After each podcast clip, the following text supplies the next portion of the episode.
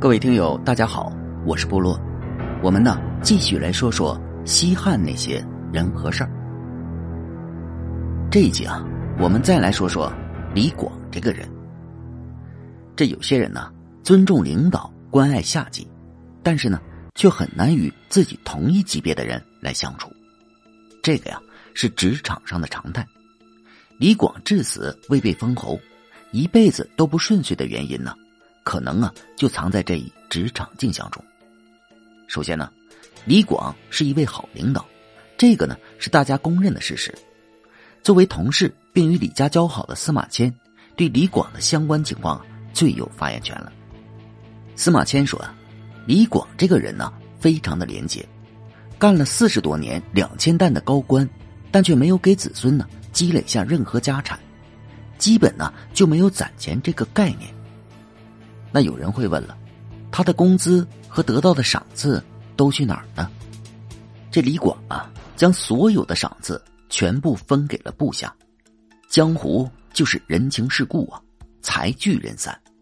李广对待金钱的这份豁达，首先就能收割一波铁粉，受到底层士兵的热烈拥戴的。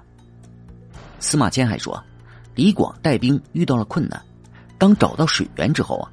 他先是看着士兵们喝饱之后，自己才喝的。吃饭呢也是一样，先进着下级来吃。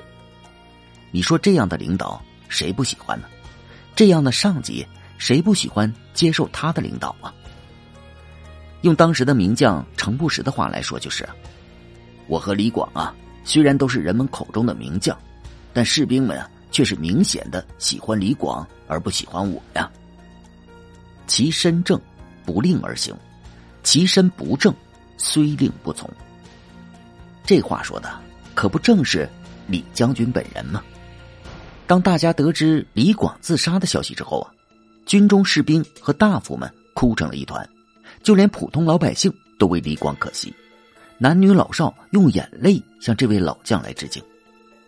司马迁呢是这样形容的：当李广之死的消息登上头条之后啊。天下人呢都不约而同的默默的向这位名将致哀着。一个终生都没有被封侯的人，却活成了大家心目中的英雄。只能说，李广的为人已经漂洋过海，传遍了整个江湖。对，桃李不言，下自成蹊。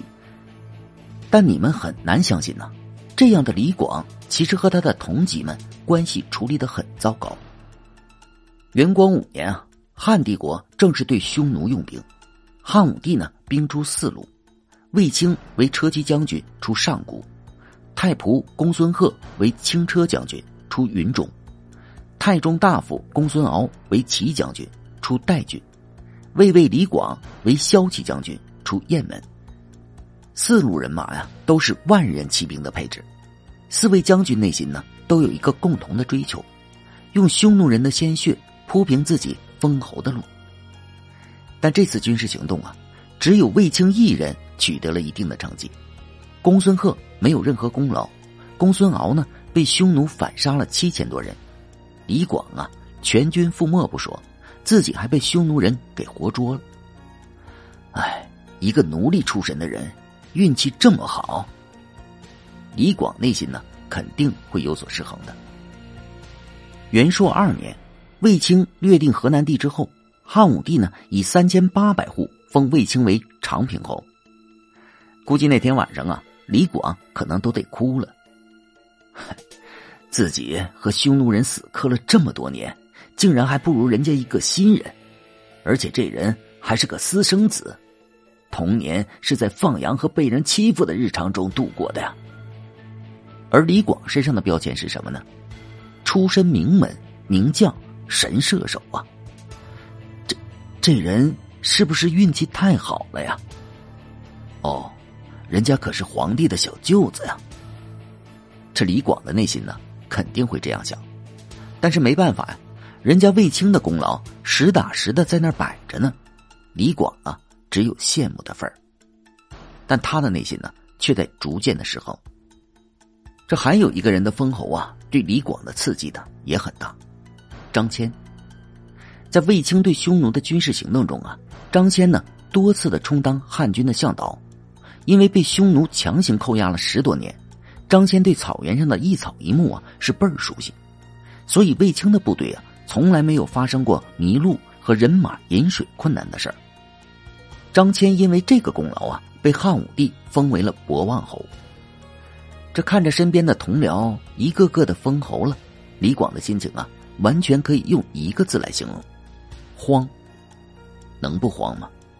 大家以前都是站在同一起跑线上，现在呢，只剩下你一个人在原地踏步呢。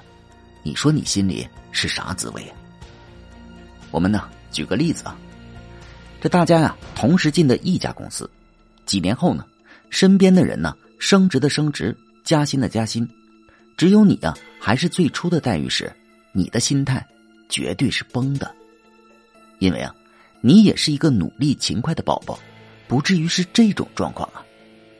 而现实也是啊，虽然李广名震天下，连匈奴人都怕他，但当他的那些属下一个个的都被封侯时，李广呢，却还是当年的李广。这李广啊，各方面素质啊，都不如他的弟弟李蔡。这李蔡呢？在元朔五年时啊，因为跟随卫青出击匈奴有功，都被汉武帝啊封为了乐安侯。后来啊，更是在元首二年出任了汉帝国的丞相，位列三公。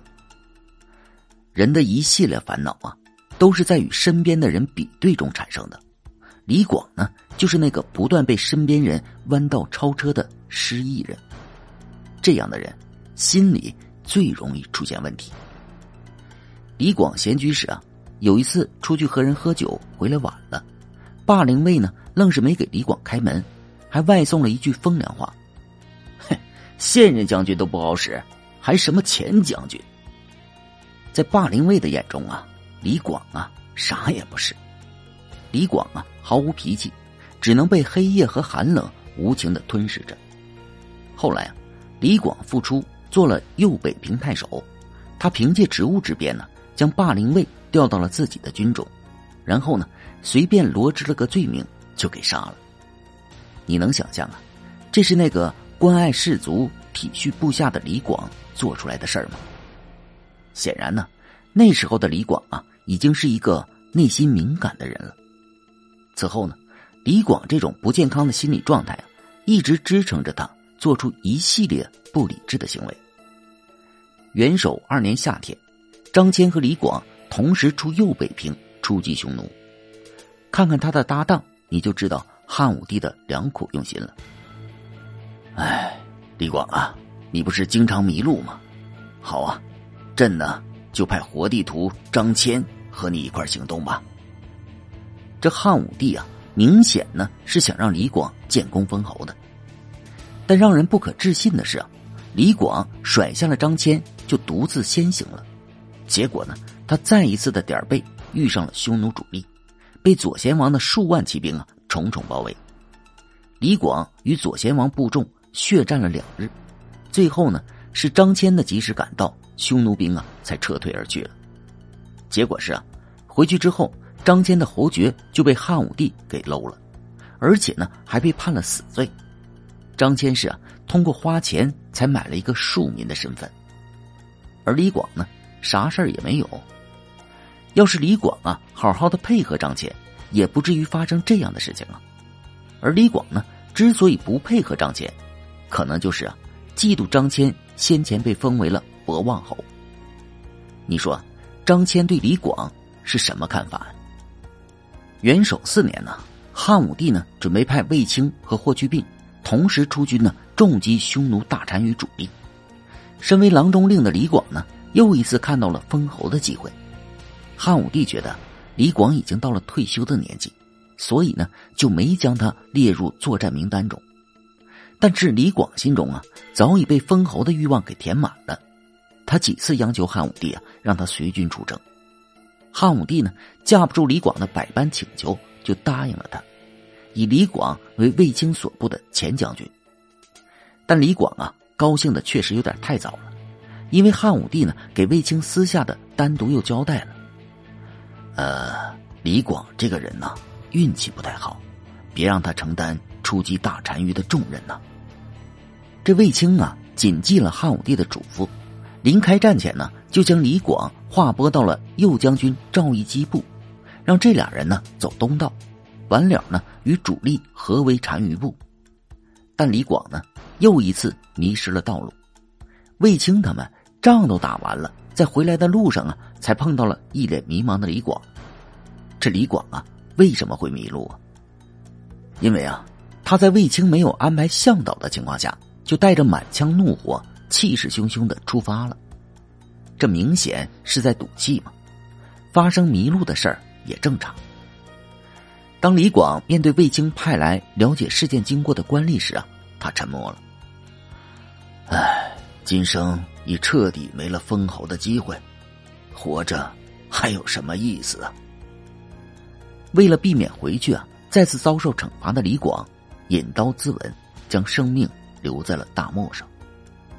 其实啊，汉武帝啊对他们李家还是不错的，不然呢也不会让李广做了九卿之一的郎中令。李广回去，汉武帝呢不一定就会杀他。何况啊，他的儿子李敢战后呢还被封为了关内侯，也算是一件喜事儿啊。但是啊，李广的内心是有压力的，一是封侯彻底无望，内心凉凉了；二是呢。他肯定得面对同事们怨恨的目光啊！此次作战呢，汉武帝将精兵都派给了霍去病所部，结果呢，大单于的主力却让卫青部给碰上了。卫青所部呢，本来打的就很吃力，结果呢，还发生了李广和赵义基迷路的事儿，可想而知啊，他们的压力有多大呀！卫青部啊，虽然重创单于主力，但毕竟啊，自身伤亡也不少。还没有拿下单于本人，这也是战后啊卫青部一个封侯的都没有的原因。你说那些将军士兵们对李广是啥看法？李广啊，想想大家愤怒的目光，后背啊都在发凉。唉，算了，还是不回去了。那还有个问题，汉武帝为什么不让李广打前锋呢？难道仅仅是因为这人运气不好吗？哼肯定不是啊！汉武帝啊，素有识人之名，李广的为人他肯定知道。这人呢，有强烈的功名欲望，不然呢，当年在七国之乱后，也不会私自的接受梁孝王的封赏，导致啊汉景帝对他意见很大。欲望太大不一定是好事啊！但汉武帝呢，更担心的还是李广的为人，喜欢呢使小性子，不能与大家呢打成一片。如果在作战过程中啊，他与大家配合不好，那岂不会是耽误大事啊？